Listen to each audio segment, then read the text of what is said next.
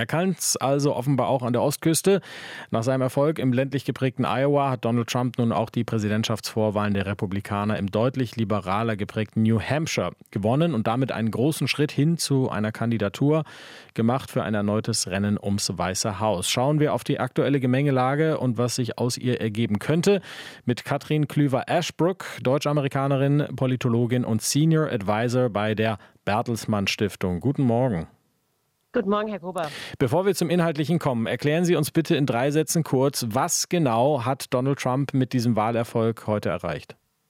Er hat einfach mehr Schwung, äh, um in die nächsten Bundesstaaten zu gehen. Nochmal, jeder der 50 Bundesstaaten hat ein eigenes Vorwahlsystem.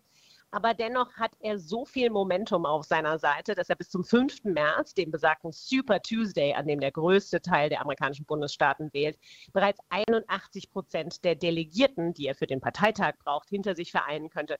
Das wäre dann früher als jeder andere republikanische Präsident, der nicht im, hm. im Moment seiner Wiederwahl in Anführungszeichen im Amt war. Das ist historisch. Jetzt hat Trump in Iowa gewonnen, in New Hampshire gewonnen. Er liegt in parteiinternen Umfragen für andere Staaten auch vorn mit Abstand. Was ist es, dass so viele Republikaner nach wie vor an ihm sehen? Donald Trump ist nicht mehr Donald Trump. Donald Trump ist eine Ideologie geworden. Ähm, Im Wahlkampf 2016 hatte er bereits die Brotkrumen gestreut, dass ihm die Wahl 2020 gestohlen werden würde, dass das Wahlsystem von Grund auf korrupt sei.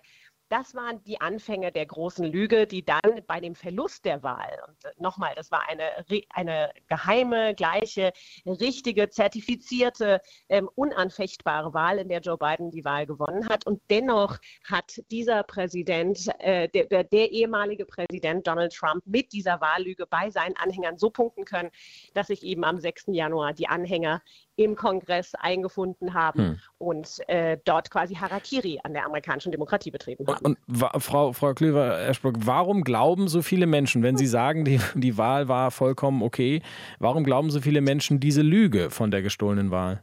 Nach wie vor. Ist, er hat weiterhin gesagt, es geht um die amerikanische Demokratie. Und wenn man die äh, Anhänger äh, befragt, die am 6. Januar da waren, die nicht inzwischen in über 1000 Prozessen verurteilt worden sind, dann sagt einem, äh, dann sagt Donald, dann wird ganz klar, dass sie das Gefühl haben, sie würden ihre eigene Demokratie verteidigen.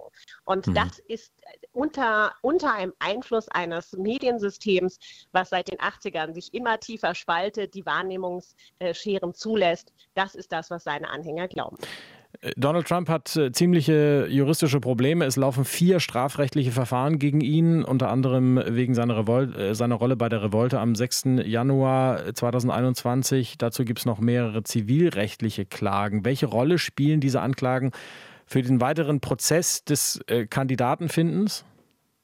Die spielen insofern eine Rolle, als dass, wenn sie entschieden werden würden oder wenn es eine Verurteilung in irgendeiner Art und Weise vor dem, äh, vor dem Wahltag im November geben könnte, würde es dazu führen, dass 60 Prozent seiner ja, äh, moderat geprägten Anhänger sich von ihm abwenden würden. Und insofern ist das Schauen auf eine Vorwahl nicht unwichtig, denn wenn das alles vor dem Parteitag passiert, dann steht die Republikanische Partei vor einem Problem, denn dann hätte sie keinen Kandidaten oder gegebenenfalls keinen Kandidaten. Und deswegen äh, sagt Nikki Haley, ich mache weiter bis zum letzten Moment. Hm. Über Nikki Haley können wir äh, gleich nochmal äh, sprechen. Bleiben wir nochmal kurz bei Donald Trump. Ähm, der hat seine Rhetorik verschärft. Er hat äh, politische Gegner zuletzt äh, Ungeziefer genannt. Ist es Taktik oder hat er sich wirklich stärker radikalisiert als früher? Er hat sich noch stärker radikalisiert, obwohl das Sprachbild natürlich seit Anbeginn seiner Zeit äh, als politischer Kandidat dazugehört hat. Denn nochmal, er hat die Menschen motiviert, die früher nicht an die Wahlurne gegangen sind. Viele, viele Republikaner in die Republikanische Partei gespült, von denen die Partei schon gedacht hat, sie müsse sie verloren geben. Denn aus Nichtwählern macht man nicht eben gleich neue Wähler. Aber das hat sich deutlich verschärft und verschlimmert es ist eine Art geme ein, ein, gemeiner Zug in den ganzen Wahlkampf der USA äh, eingezogen, nicht schon jetzt, sondern auch zu, schon zu den Zwischenwahlen. Das heißt, es, ja, es ist, die, die ganze Rhetorik ist durchzogen von hm. Rache, von Vergeltung, all die Dinge, die Donald Trumps erste Präsidentschaft auch schon ausgemacht hat. Sie haben es erwähnt, Nikki Haley, seine Konkurrentin, hat gesagt, sie gibt nicht auf. Ähm, ist das sinnvoll? Ist das in irgendeiner Weise erfolgversprechend? Es sieht jedenfalls numerisch in keiner Weise so aus. Es könnte nur, wie gesagt, wenn es in diesen Moment kommt, dass Donald Trump quasi vor den Parteitagen einer Verurteilung anheimkommt in den 91 Anklagepunkten gegen ihn. Aber da tickt die Uhr eben rückwärts. Also das kann sehr, sehr gut sein, dass er selber, indem er Druck macht beim obersten Gerichtshof und anderswo, ähm, dass diese Prozesse nicht quasi zum vollendeten Vollzug kommen. Und das Nikki Haley will sich da weiter in Stellung bringen. Aber rechnerisch geht es, scheint das in keiner Weise der Umfragen äh, zufolge aufzugehen. Das sagt die Politologin Katrin Klüven-Ashbrook. Sie ist Senior Advisor bei der Bertelsmann Stiftung. Vielen Dank für Ihre Zeit heute Morgen. Sehr gerne. RBB 24 Inforadio vom Rundfunk Berlin-Brandenburg.